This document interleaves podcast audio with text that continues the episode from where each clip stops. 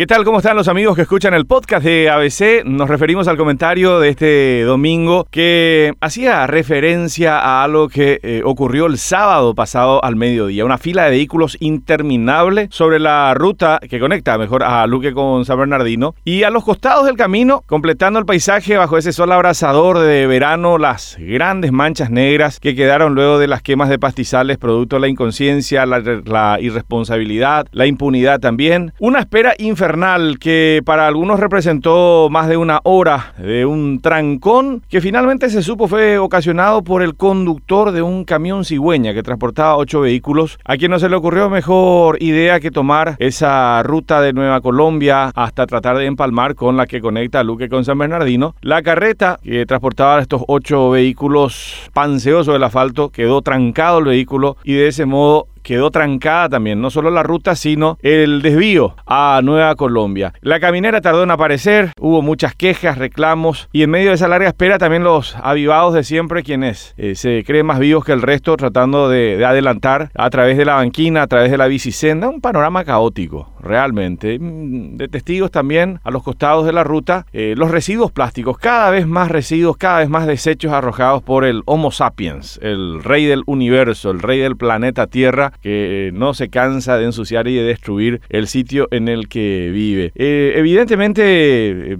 toda esa imagen reflejaba varias de nuestras características. Un camión a quien nadie vio en ruta, ningún inspector. Lógicamente, porque sabemos cómo funciona nuestro sistema de control, entre comillas, en las rutas nacionales. Es cuestión de pasar un billete bajo el registro, la habilitación del vehículo, para conseguir el salvoconducto y seguir circulando. Así hay camiones de muchísimo tonelaje que circulan sin problema en ruta rutas que están en teoría prohibidas para vehículos de estas características y muchas otras infracciones también. La ley del mareté, la ley del ñembotaú en el tránsito, todo eso presente allí, la impunidad de los incendios, la suciedad y cuando creíamos que todo eso estaba superado, ya una vez habiendo podido pasar por ese trancón, aparece el relleno de los humedales del lago Ipacaraí. Todo esto en beneficio de una empresa privada para construir un muelle flotante con la autorización nada más y nada menos que del Ministerio del Ambiente y Desarrollo Sostenible una de esas instituciones de pomposo nombre, pero tan inservibles como aquella expresión tan gráfica y tan rica en guaraní que habla del zapatú un lado, a lo que definitivamente solamente está de adorno, como tantas otras instituciones. Fue una postal de verano autóctona que nos recuerda que para cambiar algo definitivamente hay que movernos y comportarnos quizás como un par de automovilistas a quienes vimos allí intentando bloquear el avance de los idiotas a través de eh, la banquina o la bicisenda. Al menos ellos dieron un ejemplo de qué es lo que se puede hacer. Hasta la próxima semana.